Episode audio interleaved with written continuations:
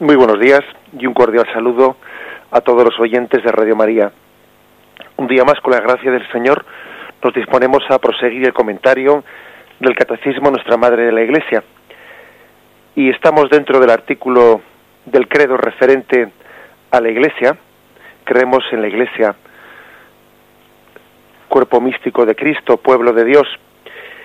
Y dentro de estos, de este punto de catecismo, de este de esta parte a la que se refiere la Iglesia como pueblo de Dios, estamos hoy en los puntos 783 al 786, donde se habla de un pueblo sacerdotal, profético y real. El término pueblo nos, nos, nos permite eh, retomar el punto del que estábamos hablando en el último programa, de la Iglesia como pueblo de Dios. ¿eh? Dentro de la Iglesia como pueblo de Dios se habla de pueblo sacerdotal, pueblo profético y pueblo real. Bien, decíamos, ¿eh? decíamos que el término pueblo de Dios, pues fue una de las intuiciones que tuvo el Concilio Vaticano II, que sacó del olvido esa imagen de pueblo de Dios que estaba ya presente en la Iglesia primitiva ¿eh? y en la misma liturgia el Concilio Vaticano II privilegia esta imagen, la privilegia porque quiere hablar de la Iglesia en cuanto que está presente en la historia de la salvación, en la historia del pueblo de Israel que peregrina, que va caminando. Porque quiere subrayar que la Iglesia pues es esa comunidad de hombres que ha sido buscada por Dios, que ha sido convocada por Dios. Así pues, la idea madre ¿eh? de de la Constitución sobre la Iglesia del Concilio Vaticano II es que el pueblo de Dios está compuesto de todos los fieles, clérigos o seglares, y que la jerarquía hay que entenderla en el marco de todo el pueblo de Dios. No solo porque también ella es pueblo, porque también la jerarquía es el pueblo de Dios, sino porque además está al servicio del pueblo de Dios. Tengamos en cuenta que en un principio el término laico significó a todos los miembros de este pueblo. Y a partir del siglo III, en la tradición de la Iglesia, el término laico pasó a, a designar a los que no eran clérigos. Bien, pero aquí lo importante, al margen de, pues, de alguna, digamos, anécdota histórica como esta, lo importante es que todos los miembros bautizados tienen una misma dignidad de hijos de Dios, de miembros de un pueblo. La Iglesia no es el clero, somos todos los bautizados. De modo que si dentro de la Iglesia existe una jerarquía, existe para el servicio del pueblo en la palabra, en el sacramento y en el gobierno. Por eso se insiste tanto en el Concilio Vaticano II en esta imagen de Iglesia como pueblo de Dios. Al pueblo de Dios se incorporan los hombres por medio de la fe y el bautismo, y dice literalmente eh, la Lumen Gentium, este, esta constitución sobre la Iglesia del Concilio Vaticano II, dice literalmente que quienes creen en Cristo son nacidos no de un germen corruptible, sino de un incorruptible, mediante la palabra de Dios vivo, no de la carne, sino del agua y del Espíritu, son hechos por fin un linaje escogido, sacerdocio real, nación santa, pueblo adquirido. En un tiempo era no pueblo y ahora es pueblo de Dios. Bien, es por lo tanto sobre estos conceptos sobre los que vamos a profundizar un poco más en estos puntos del catecismo. De todos es la responsabilidad de evangelizar y de santificarse en la Iglesia. Este es un, pues, un gran descubrimiento ¿no? de, del Concilio Vaticano II. No es que, por supuesto, que, se esté diciendo una doctrina eh, novedosa como si antes no lo, hubiese dicho antes. Eso sería absurdo. ¿eh? La doctrina eh, católica, por definición, porque viene de la tradición y viene de la palabra de Dios, pues no puede ser novedosa. Pero sí se subrayan ¿no? unas imágenes pues que, que antes pues posiblemente pudiesen haber sido un poco más arrinconadas Aquí lo que subraya el concilio es que los seglares tienen un papel activo en la vida y en la acción de la Iglesia, como partícipes, partícipes que son en ese oficio de Cristo, sacerdote, profeta y rey. que todos somos iglesia, mm, ya perteneciendo a la jerarquía, ya perteneciendo a la grey, que todos somos llamados a la santidad, ¿eh? y que esa es la vocación común de todo, de todos los miembros de la Iglesia, de todo el pueblo de Dios, la común llamada que tenemos todos a la santidad, porque esta es la voluntad de Dios, ¿eh? nuestra santificación. Así pues, la imagen de la Iglesia como pueblo de Dios nos hace conscientes de, de nuestra vocación y de lo que es la condición de la Iglesia, que es santificarnos a todos los que la formamos. Como digo, no es que sea una doctrina nueva, ¿cómo va a ser una doctrina nueva, no? Pero sí es cierto que el Concilio Vaticano II subraya esto. Y al comenzar por aquí, ¿no? En vez de comenzar pues cómo se constituye la Iglesia, eh, la Iglesia jerárquica o la Iglesia o, las distintas, al comenzar por aquí, subraya este aspecto de la común llamada a la santidad, de la común dignidad eh, de todos los que formamos el pueblo de Dios. Bien, en este contexto, pues, en este contexto, da un paso más el catecismo y ahora se adentra, pues, se adentra en especificar un poco en esa vocación de ser pueblo sacerdotal, pueblo profético y pueblo real. Dice el punto primero, 783. Jesucristo es aquel a quien el Padre ha ungido con el Espíritu Santo y lo ha constituido sacerdote, profeta y rey. Todo el pueblo de Dios participa de estas tres funciones de Cristo y tiene las responsabilidades de misión y de servicio que se derivan de ellas. Bien, en el próximo, en los próximos puntos va a especificar una por una estas tres, eh, tres funciones, ¿no? Sacerdote, profeta y rey. Pero ahora, ahora yo creo que lo principal que aquí se nos afirma pues es el hecho de que, al igual que Cristo fue ungido con el Espíritu Santo y constituido sacerdote, profeta y rey, al igual que Jesucristo, en el río Jordán, tuvimos ocasión de hablar de ello, fue especialmente un momento en el que Cristo, ungido por el Espíritu Santo, pues es constituido, ¿no? y presentado ante el pueblo como sacerdote, profeta y rey. Hay que tener un poco cuidado con la palabra de que Cristo es constituido en, pues por ejemplo, en la unción del río Jordán, porque la palabra constituido podría dar mm, pie a una mala interpretación, en el sentido de que si Jesús antes de, eh, antes de mm, del momento del río Jordán no lo fuese. Y claro, Jesús es hijo de Dios por naturaleza, no es que fuese adoptado como hijo de Dios ¿eh? en el momento del, del episodio del río Jordán, cuando el Espíritu Santo viene sobre él y comienza su misión y su predicación pública, ¿no? Porque claro, no se trata de que él sea adoptado, como a veces falsamente y equivocada y erróneamente, ¿no?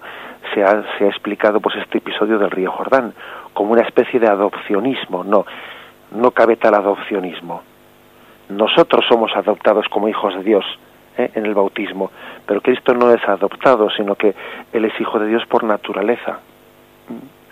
Bien, entonces en Jesús, cuando decimos que es eh, constituido mm, como sacerdote, como profeta, como rey, bien, eh, es un misterio un poco lo que significa esa palabra constituido, pero podríamos decir que es proclamado públicamente que es señalado por Dios ante los hombres, señalado por Dios.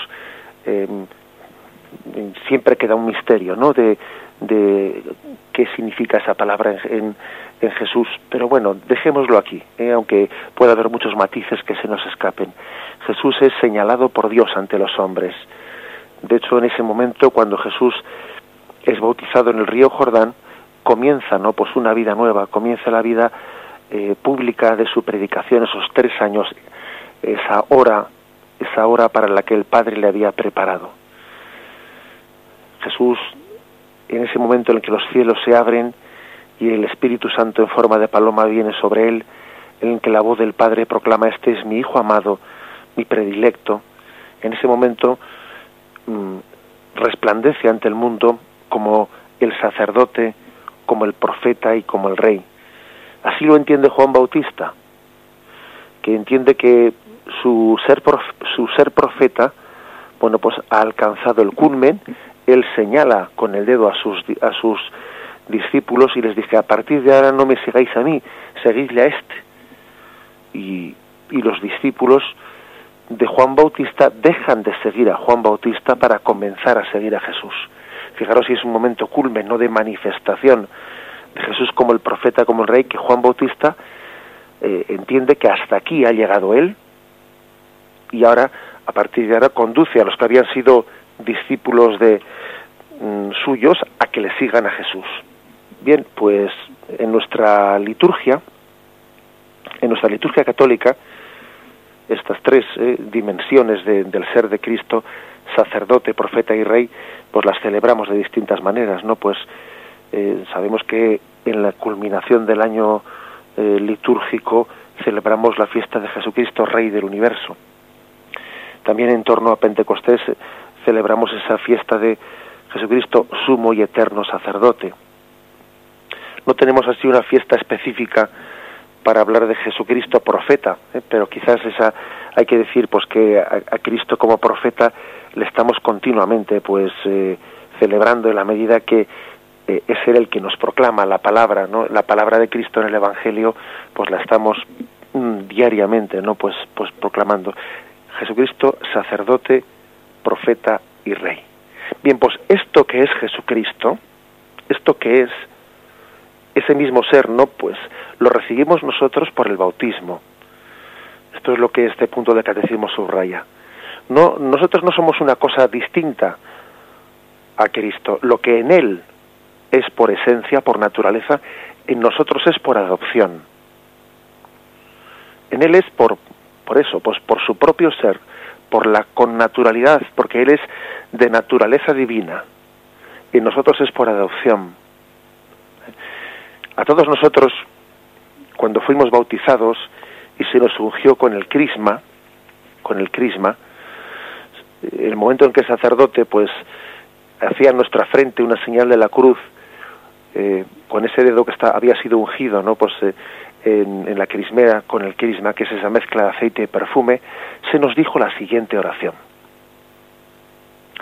Dios todopoderoso Padre de nuestro Señor Jesucristo que os ha liberado del pecado y dado nueva vida por el agua y el Espíritu Santo, os consagre con el crisma de la salvación, para que entréis a formar parte de su pueblo y seáis para siempre miembros de Cristo, sacerdote, profeta y rey. Bien, esta, esta oración eh, litúrgica con la que hemos sido bautizados, o sea, nos recuerda que en el bautismo hemos sido introducidos en Cristo por el Espíritu Santo. Y hemos pasado a formar parte, como miembros de Cristo, que es sacerdote, profeta y rey. Y es imposible ser miembro de Cristo si no se es sacerdote, profeta y rey, porque es su propio ser, su propia naturaleza, que es compartida en nosotros. Esta es la afirmación ¿no? de este punto del catecismo que, pues, que es de una manera tan contundente se nos, se nos afirma aquí. Somos pues otro Cristo. Es verdad que, eh, pues que la tradición, la tradición ha reservado pues la, eh, la palabra otro Cristo, alter Christus, ¿no? Pues al sacerdocio ministerial. Los sacerdotes son otro Cristo, sí es verdad. Los sacerdotes son otro Cristo en el sentido que, que, hacen presente a Cristo como cabeza, como cabeza, pero Mm, todos los cristianos e, en, este otro sentido son otro Cristo. No como cabeza, no como presidencia del pueblo, pero sí otro Cristo en el sentido de que eh, ellos reciben de una manera, eh, pues por adopción, reciben lo que Cristo es por esencia, por naturaleza. Todos somos sacerdotes, profetas y reyes. Eso es lo que en el bautismo se nos ha dicho a cada uno de nosotros. Pues bien, vamos a profundizar en esto eh, de mano de estos tres puntos próximos eh, en los que se va de alguna manera pues eh, mm, explicando con, con más detalle qué significa ser sacerdote, qué significa ser profeta, qué significa ser rey. Hacemos un momento de descanso.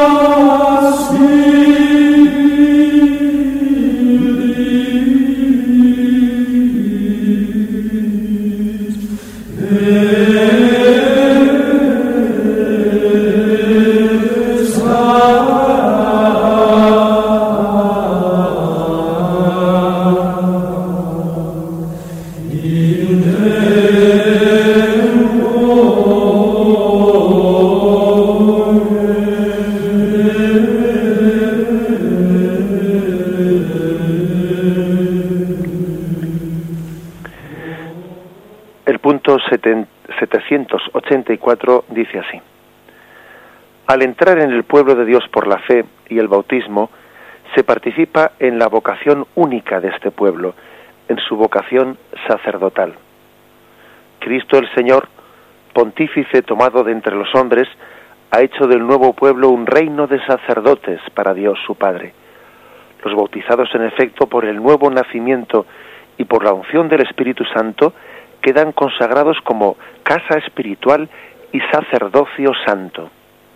Bueno, esta afirmación ¿eh? del catecismo, apoyada como siempre no el Concilio Vaticano II, nos subraya que los, eh, que los fieles son sacerdotes, en cuanto miembros del pueblo de Dios, sellados por el carácter bautismal, que son nación santa, ¿eh?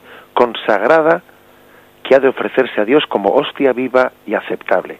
Hay textos como Romanos 12, 1, versículo, eh, capítulo 12, versículo primero, que son contundentes, ¿no? Dice, os exhorto pues, hermanos, por la misericordia de Dios, que ofrezcáis vuestros cuerpos como víctima viva, santa, agradable a Dios, tal será vuestro culto espiritual. Es decir, se le eh, exhorta a, ejercitar ¿eh? nuestro sacerdocio, porque tú estás ofreciendo una víctima tu propio, tu propio cuerpo, tu propia, tu propia vida es ofrecida ¿eh? por ti al Padre. ¿Y qué es lo que hace un sacerdote sino ofrecer un sacrificio? Lo propio del sacerdote es ofrecer un sacrificio a Dios Padre. Bueno, pues esto es lo que San Pablo nos exhorta a hacer. Os exhorto a que ofrezcáis vuestros cuerpos como víctima viva, santa, agradable a Dios. Este será vuestro culto espiritual. Por lo tanto, el cristiano ejercita ese culto, el culto del ofrecimiento al Padre. Es sobre todo en la Eucaristía, culmen de la vida cristiana, donde ejercitamos este sacerdocio, llamado sacerdocio universal o sacerdocio bautismal, al ofrecernos como víctimas al Padre. Toda la vida toda la vida del cristiano es una vida sacerdotal o vida de santidad y tiene que culminar en la Eucaristía, en ese ofrecimiento que cada uno de nosotros hacemos junto con Cristo en la, Eucaristía. Dice así eh, uno de los puntos de la Lumen Gentium, de esta constitución dogmática de la Iglesia. Cristo Señor pontífice tomado de entre los hombres, a su nuevo pueblo le hizo reino y sacerdotes para Dios. Los bautizados son consagrados como casa espiritual y sacerdocio santo, para que por medio de todas las obras ofrezcan sacrificios y anuncien las maravillas de quien les llamó de las tinieblas a su luz admirable. Han de ofrecerse a sí mismos como hostia viva, santa, grata a Dios. Bien, por lo tanto, el tema del sacerdocio es importante que sea bien entendido. A veces nos hemos armado un lío entre la palabra sacerdote, pues dirigida a los presbíteros, a los curas, vamos, para entendernos, ¿no? O la palabra sacerdote en referida, pues, a todos los bautizados. Digo que nos hemos armado un cierto lío, quizás también por el hecho de que el mundo protestante, la doctrina de Lutero, negó el sacerdocio ministerial negó el sacerdocio pues entendido como nosotros lo entendemos de esa vocación específica de los presbíteros ¿eh? o de los sacerdotes. Lo negó y entonces él afirmó únicamente el, sacerdocio común de los fieles, el sacerdocio de los bautizados. Y al haber hecho eso Lutero, pues bueno, ¿qué ocurre? Pues lógicamente nosotros eh, reaccionamos frente a esa herejía, reaccionamos frente a esa negación, ¿no? que es un aspecto también importante, lo que Lutero niega, y a veces ocurre que cuando uno reacciona frente a una herejía mm, contraria, bueno, pues tiende a decir lo que el otro ha negado, pero igual afirma poco lo que el otro ha dicho que también era verdad, porque claro, lo que dijo Lutero de que el sacerdocio eh, es el sacerdocio que todos recibimos por el bautismo era verdad. Eso que dijo Lutero era verdad. Lo que pasa es que para decir esa verdad negó la otra, de que también hay un sacerdocio ministerial que es, que es distinto, que es específico, que es esencialmente distinto, ¿eh? que es el sacerdocio ordenado por la sucesión apostólica, ¿eh? recibido ¿no? por la sucesión apostólica, pues eh, en el colegio episcopal, recibido desde los apóstoles, los cuales ordenan a los, a los presbíteros. Eso es lo que Lutero negó. Pero Lutero dijo una cosa que era verdad, ¿eh? que nosotros no debemos de olvidar por el hecho de que le dijese Lutero, que es que todos por el bautismo, por el bautismo, somos sacerdotes, en otro sentido, en el sentido de que ofrecemos sacrificios que son agradables a Dios y que nos unimos a la ofrenda de la Eucaristía, ¿eh? que no, no somos meros espectadores en la Eucaristía, no somos meros espectadores de lo que hace el cura, sino que nos unimos en la ofrenda. ¿Mm? Por eso que importante es que cuando nosotros pues mm, participamos ¿no? en la Eucaristía, entendamos que no vamos a oír misa. ¿Eh? La palabra oír misa es una palabra, hombre, todo se puede interpretar bien, con buena voluntad, ¿verdad? Pero la palabra oír misa es un poco traicionera, porque parece que entonces el sacrificio lo ofrece el sacerdote y los demás somos espectadores. Nosotros no vamos a oír misa o a ver cómo ofrece el sacerdote, ¿no? Ese sacrificio.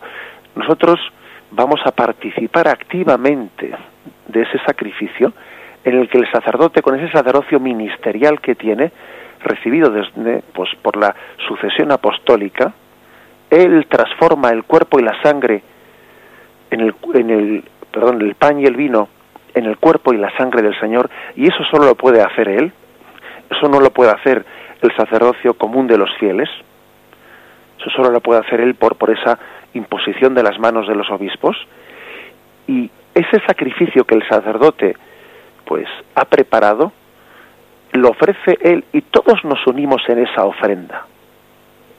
Por eso no, participamos, eh, el fiel cristiano no participa como espectador de esa ofrenda, sino que él ejercita su sacerdocio eh, cuando ofrece a Dios. Cristo al Padre lo ofrece y junto con Cristo está ofreciendo toda su vida. En el ofertorio hace presente toda su, su vida, sus necesidades, ese mundo que él está intentando cristificar, ese mundo, el mundo del trabajo, el mundo de la familia, lo está presentando y después lo ofrece cuando dice el sacerdote por Cristo con él y en él, a ti, Dios Padre Omnipotente, el fiel se une en un amén. Amén también él ejercitando su sacerdocio en esa ofrenda. Bien, es importante pues, ¿no? porque a veces nos hemos hecho un lío pues entre el sacerdocio común y el sacerdocio ministerial. ¿eh? Y y no hay por qué hacerse ningún lío porque bueno porque sencillamente eh, pues en el en lo que podríamos decir en la tradición de la Iglesia las dos cosas han sido claramente afirmadas y no confundidas no porque son dos sacerdocios pues que están pues, orientados el uno hacia el otro plenamente. Os pongo algunos algunos textos en los que se subraya esto. Por ejemplo Apocalipsis 1 versículo 5 6 y de parte de nuestro de Jesucristo, el testigo fiel, el primogénito de entre los muertos, el príncipe de los reyes de la tierra, al que nos ama y nos ha lavado con su sangre de nuestros pecados, y ha hecho de nosotros un reino de sacerdotes para su Dios y Padre, a él la gloria y el poder por los siglos de los siglos. Ha hecho de nosotros un reino de sacerdotes. Primera Pedro, versículo 2, perdón, primera Pedro capítulo 2, versículo 5. También vosotros, cual piedras vivas, entrad en la construcción de un edificio espiritual para un sacerdocio santo, para ofrecer sacrificios espirituales aceptos a Dios por medio de Jesucristo. ¿Mm? Aquí se habla de que tenemos un sacerdocio santo, todos los cristianos, ¿eh? como piedras vivas, un sacerdocio santo para ofrecer sacrificios espirituales. O sea, lo más propio, lo más específico de ese sacerdocio que tienen todos los bautizados es ofrecer sacrificios espirituales a Dios Padre. El mismo Salmo 50 eh, que rezamos todos los viernes, pues en los laudes, ¿no? Pues dice algo así como los sacrificios no te satisfacen, si te ofreciera un holocausto no lo aceptarías. Mi sacrificio, Señor, es un corazón quebrantado, un corazón quebrantado y humillado, Dios mío, tú no lo desprecias. El verdadero sacrificio, que es agradable, que es aceptado eh, por Dios, es el corazón quebrantado y humillado. Esa es la ofrenda humilde que hace eh, todo cristiano como sacerdote, ofreciendo ese sacrificio. Bien, pues tan importante es esto, ¿no?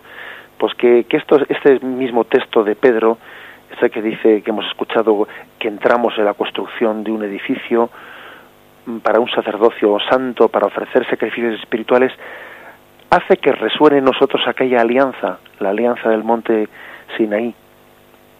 Acordaros de lo que se decía en Éxodo capítulo 19, versículo 6.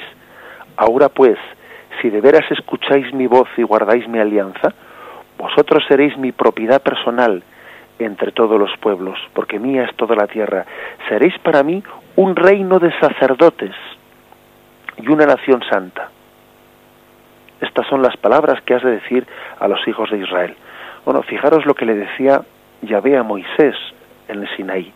Seréis para mí un reino de sacerdotes y una nación santa porque recibiréis, recibiréis esa capacidad de ofrecer sacrificios a Dios.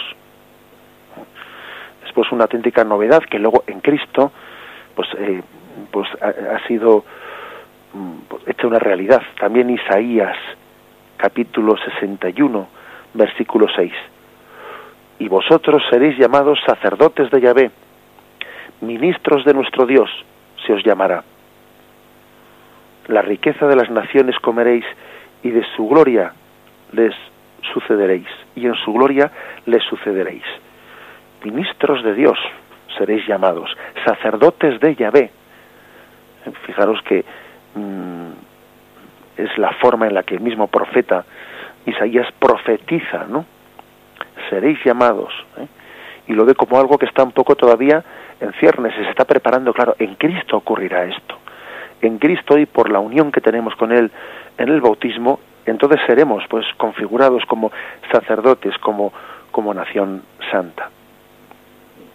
Bien, hay muchos mm, muchos textos más, por ejemplo, Primera Pedro capítulo 3, versículo 15. Al contrario, dad culto al Señor en vuestros corazones, siempre dispuestos a dar respuesta a todo al que os pida dar razón de vuestra fe, es decir, dad culto en vuestros corazones.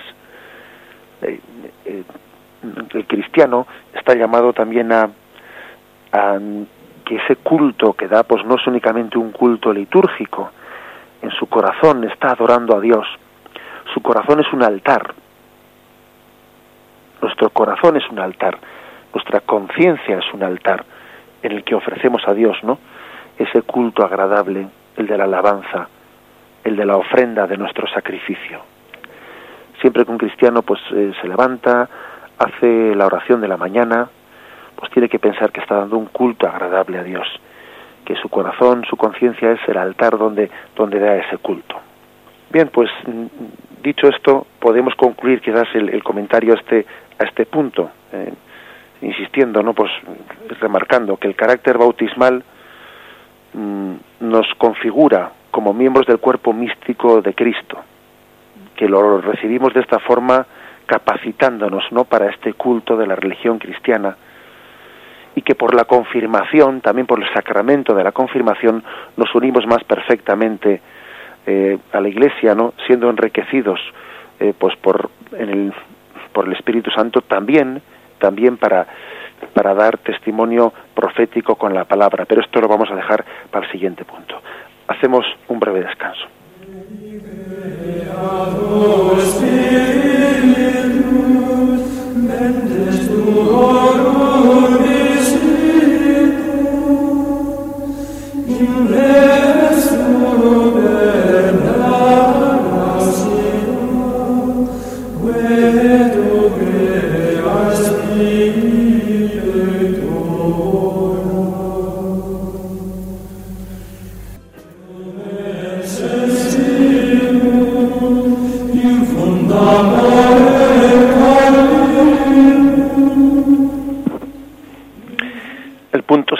785 dice así.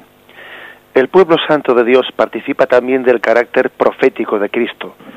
Lo es sobre todo por el sentido sobrenatural de la fe, que es el de todo el pueblo, laicos y jerarquía, cuando se adhiere indefectiblemente a la fe transmitida a los santos de una vez para siempre y profundiza en su comprensión y se hace testigo de Cristo en medio de este mundo.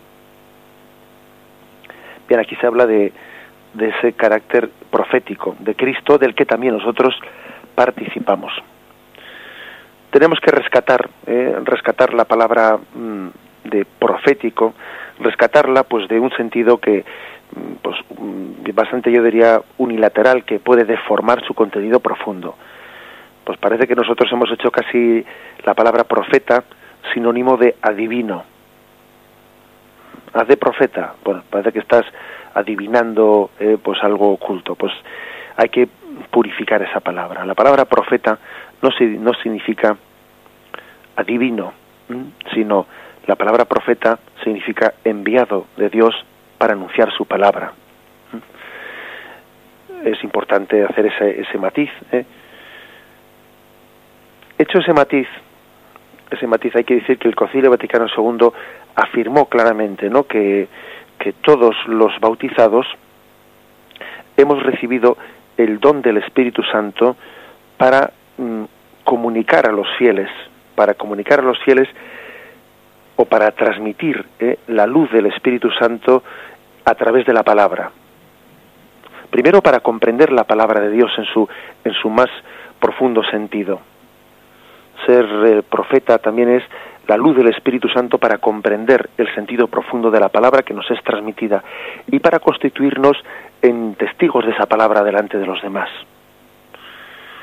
Fijaros que, bueno, pues que podría existir como un peligro de tendencia iluminista, ¿eh? iluminista, pues si se explicase, pues, mm, pues el sentido profético, pues de una manera, pues incorrecta, porque es cierto que, claro, que si cada uno recibe eh, la luz del Espíritu Santo por su cuenta y cada uno hace su capa un sallo, pues al final, pues resulta que tendríamos tantas eh, eh, interpretaciones de la Biblia como, como personas, en el sentido de que cada uno hace una libre interpretación de lo que el Espíritu Santo le ilumina. Bien, todo puede tener sus peligros y todo puede ser deformado, pero no por eso hay que dejar de afirmar lo que, lo que ocurre y es cierto, que todos tenemos esa vocación a recibir la, o sea, para mm, desde la luz que recibimos del Espíritu Santo, mm, tener esa comprensión profunda de la palabra de Dios que nos es predicada y ser testigos de esa palabra delante de los demás.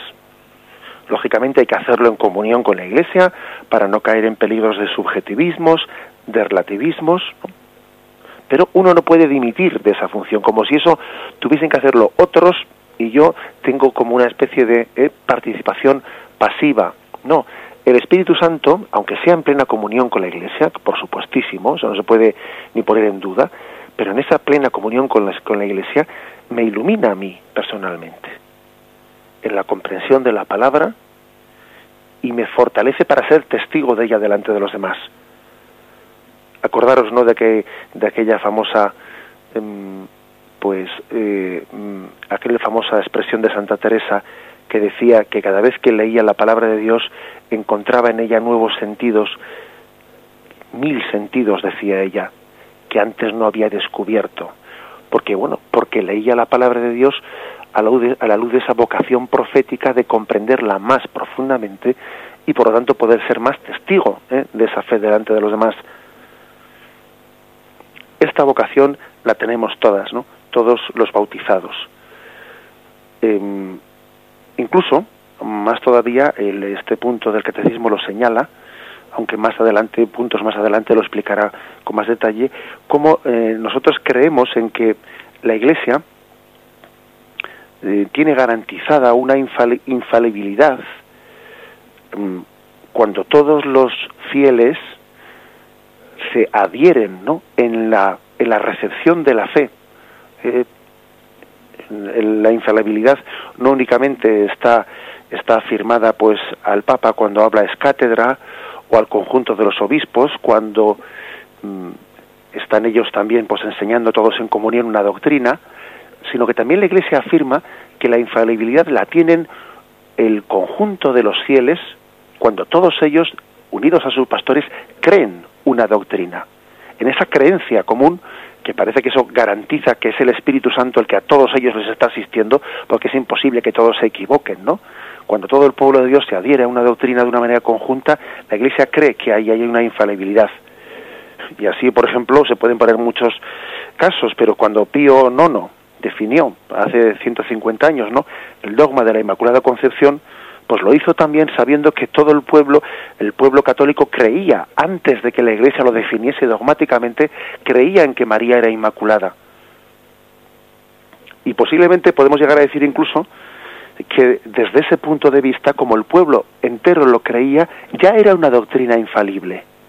Antes de que el Papa la proclamase dogmáticamente y pasase a ser una doctrina infalible desde el punto de vista de la autoridad del Papa, posiblemente ya era una doctrina infalible en cuanto que el pueblo entero ya lo creía.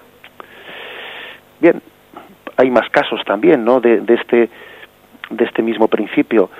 El caso de, de, San Agustín, por ejemplo, cuando tiene una controversia contra Pelagio, quien eh, quien negaba la necesidad del bautismo, y entonces San Agustín le dice, para probar la necesidad del bautismo, dice, recurro a un argumento. Todos los fieles católicos bautizan a sus niños recién nacidos y el pueblo de Dios no se puede equivocar. Si Espíritu Santo está inspirando a toda la Iglesia para bautizar a los niños pequeños, ¿cómo vienes tú a decir, Pelagio, cómo vienes tú a decir que ese bautismo no es necesario? El pueblo, haciendo eso, es infalible porque el Espíritu Santo les ha inspirado en esa práctica. Bien, o sea que, que la infalibilidad también está cuando el pueblo fiel, unido, ¿no? Unido a sus pastores, está creyendo ¿eh? y profesando una fe. Se trata de ver que la Iglesia en su conjunto está movida por el Espíritu Santo hacia la verdad, que no puede desviarse de su verdadero camino, que el Señor no deja de la mano ¿eh? a su Iglesia. Bien, y aunque sea brevemente, comentamos el último punto, el punto 786, en el que se habla de esa función regia de Cristo. El pueblo de Dios participa, por último, en la función regia de Cristo. Cristo ejerce su realeza atrayendo así a todos los hombres por su muerte y resurrección.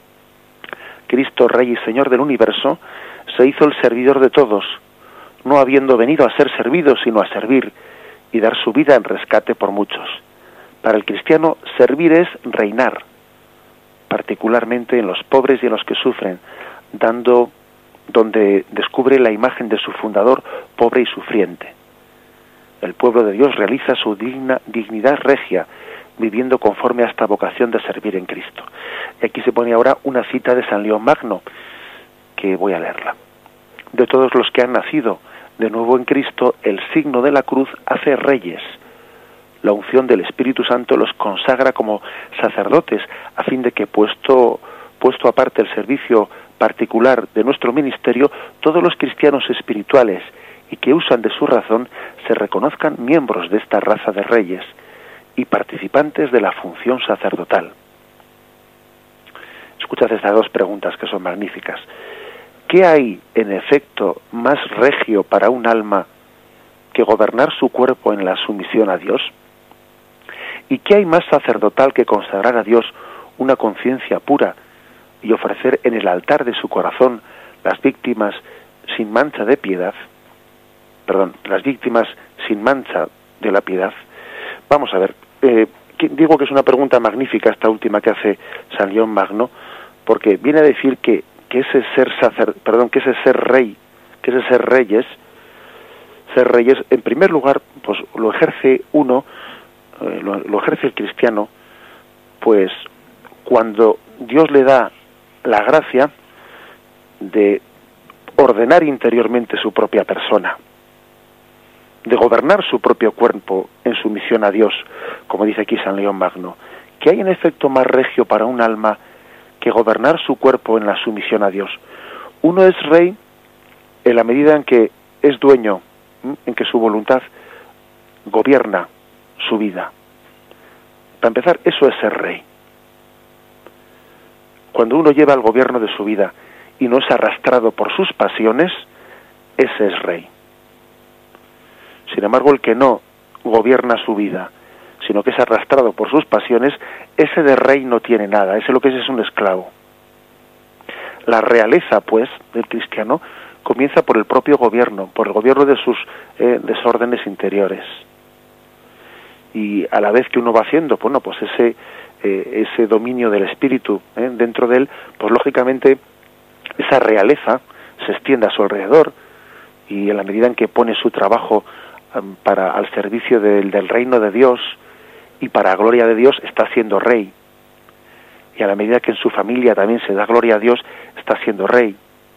Todo lo que es ordenado no ordenado para el fin último para lo que fue creado para gloria de Dios pues es un ejercicio de la realeza.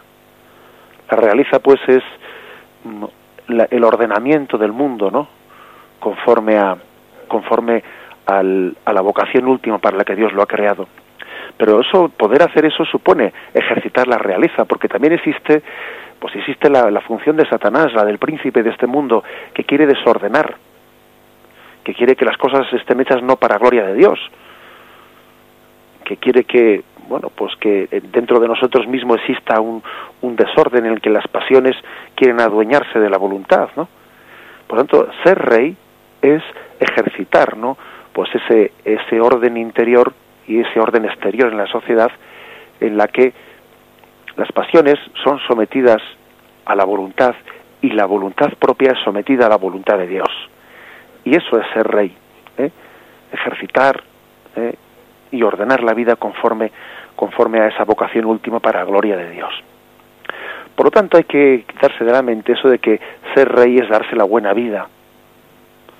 Ser rey es mandar, y los demás que me obedezcan, ¿no? Ser rey para empezar es mandarse en sí mismo, mandar en tus pasiones, empezando por ahí. Eh, tenemos que purificar y por eso Jesús dijo en el en el Evangelio, ¿no? El que quiera ser primero, que sea el último y el esclavo de todos. Que aquí, como dice este punto del catecismo, servir es reinar. Reinar es servir a los demás. Claro, reinar es ponerse para empezar, reinar es, como he dicho antes, poner orden en nuestro propio mm, mundo interior, ¿no? Y reinar es servir, hacer que todo, todo sirva a la gloria de Dios. Reinar es ponerse de rodillas delante de los demás y limpiar sus pies, como hizo Jesús. Jesús estaba reinando cuando eh, se postraba delante de cada apóstol y limpiaba sus pies. Estaba reinando, porque reinar es servir, y servir es reinar. Ese es el gran misterio. Y Jesús estaba reinando en la cruz, porque estaba haciendo el máximo servicio a toda la humanidad. Reinar pues es servir para que todo, eh, todo, nuestra propia vida, nuestro propio interior, pero, pero todo lo que es la humanidad sirva, dé gloria a Dios, glorifique, eh, pues viviendo conforme a la vocación que Dios nos ha dado. Eh. Concluimos aquí la explicación del catecismo seguiremos Dios mediante a partir de, mañana con el punto 787. Damos paso ahora a la intervención de los oyentes que pueden llamar para hacer sus preguntas o sus aportaciones al teléfono 917 107 700 917 107 700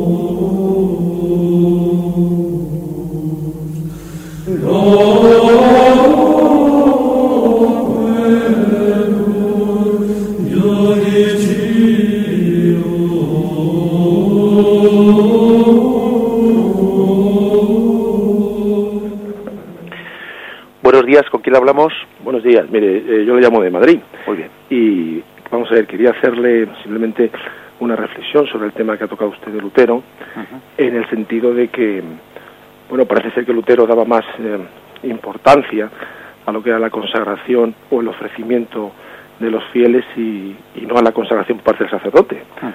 Pero yo creo que Lutero, por lo que he leído, se refería más a que la consagración, es decir, la presencia de la sangre y el cuerpo de nuestro Señor en la Eucaristía, la hacía lo que era la asamblea. Y por eso el sacerdote, mm, pues, eh, no hacía falta que fuera, eh, pues, eh, imitación de Cristo en cuanto que fuera hombre y fuera célibe, ¿no? Simplemente quería hacerle este comentario. Gracias. De acuerdo, bien. Le hago una pequeña precisión por, por, la, por la radio. Bien, vamos a ver. tengamos en cuenta que la doctrina luterana niega el, el sacramento del sacerdocio ministerial. Tras esa doctrina luterana, em, se dejó de, recibir el sacerdocio como transmisión de la sucesión apostólica. El sacerdote más bien pasa a ser un pastor, que es un delegado de la comunidad. ¿Mm? Digamos que ese sacerdocio recibido desde Cristo a través de la sucesión apostólica deja de tener ¿eh? sentido para Lutero y bueno pues eh, digamos que el sacerdote el pastor más bien ¿eh? pues no es más que un delegado de la comunidad que en ella la preside en el fondo se está ahí negando pues la doctrina católica de que pues bueno pues ese misterio de la consagración de la celebración del, del, mm, del sacrificio de Cristo fue eh, otorgado, fue transmitido por Cristo a sus apóstoles cuando en la última cena les dijo, tomad y comed esto es mi cuerpo, haced esto en memoria mía. ¿eh? O sea, nosotros creemos que, eh, los católicos me refiero, creemos que en el mismo momento en que el Señor instituyó la Eucaristía, también instituyó el sacerdocio. De hecho, el jueves santo celebramos no solo el día de la institución de la Eucaristía y del amor fraterno, también celebramos el día del sacerdocio, porque en la misma Eucaristía, cuando el Señor dice, haced esto en memoria mía, está también transmitiendo pues el poder, la palabra poder ciertamente hay que, hay que purificarla, ¿no? Está, está transmitiendo el poder eh, pues para realizar el sacramento de la Eucaristía y para ejercer ese sacerdocio ministerial. De acuerdo, damos paso al siguiente oyente. Buenos días. Hola, buenos días. Buenos días. Soy yo, ¿verdad, padre? Sí, sí, adelante.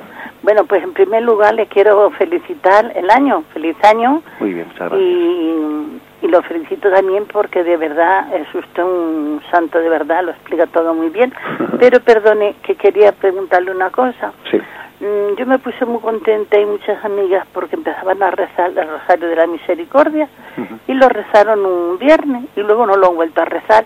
Entonces quería saber por qué, padre, porque es que es un rosario que para mí es el broche de oro de Radio María. Bien, de acuerdo. explicarme por qué? De acuerdo, le respondo por la radio. ¿eh? Vale, gracias. Vale, la verdad es que yo creo que no soy yo la, eh, la persona adecuada porque, vamos, que yo sencillamente comento el catecismo pero vamos, según tengo entendido y no creo que me equivoque porque lo he escuchado un poco en el anuncio, eh, me parece que Radio María ha anunciado que todos los viernes lo va a rezar, con lo cual me imagino que eso está ya en marcha. ¿eh? Y si algún viernes por, pues, ha quedado sin rezarse, que lo desconozco, pues me imagino que habrá sido por algún error, pero yo he escuchado, vamos, como todos los oyentes de Radio María, pues el, eh, pues el anuncio de, del rezo a partir de ahora los viernes de, ese Rosario de la Misericordia, ¿eh? a las 3 de la tarde. Otro oyente más, buenos días. Buenos días, padre. Buenos días. Soy María Luisa, de Madrid. Buenos días. Mire, quería decirle que yo pienso, a lo mejor estoy equivocada, que teníamos que hacer más hincapié en que en el cáliz no está solo la sangre, es que me he encontrado con mucha gente, sino que Cristo, tanto en el cáliz como en la sagrada forma, una vez consagrados, está mm, Cristo entero. Da lo mismo comulgar con una gotita del cáliz que con una partícula, aunque no sea, aunque no sea entera la sagrada forma de la Sagrada en, en los dos sitios está Cristo con cuerpo, sangre, alma y divinidad. No sé, es una cosa que se me ocurre porque he sido también profesora y ahora soy catequista y son cosas que se creen que es la sangre solo y que es el cuerpo solo. Sino Cristo está entero en una parte, en un sitio y en otro. Muchas gracias, Padre, por todo. De acuerdo. Bien, ciertamente esa es una, doctrina que, que, siempre ha sido claramente afirmada por la Iglesia Católica. Eh, pensaba, no obstante, que me iba a decir usted algo eh, que aparte de que eso que usted ha afirmado que es claro y contundente, ¿no? Que también en ese en ese cáliz, aparte de estar, pues esa eh, ese vino que ha sido consagrado, ¿no? Pues en la sangre del Señor, la sangre como usted bien ha matizado, pues no, pues está el Cristo entero. También está, no lo olvidemos, también está esa gotita de agua que hemos que el sacerdote que el sacerdote ha añadido en el ofertorio.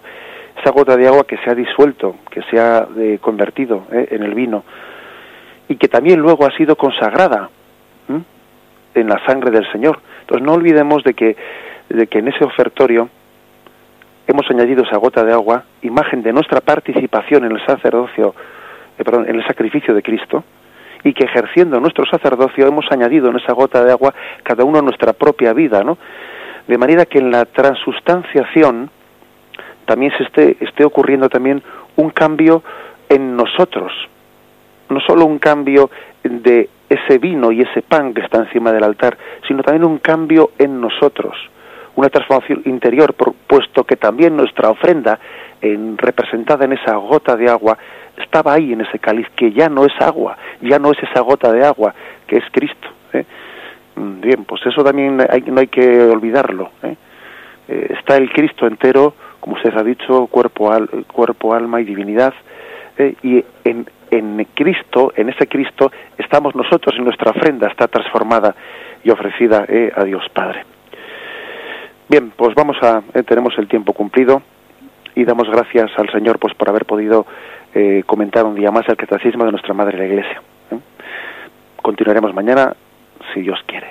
Alabado sea Jesucristo.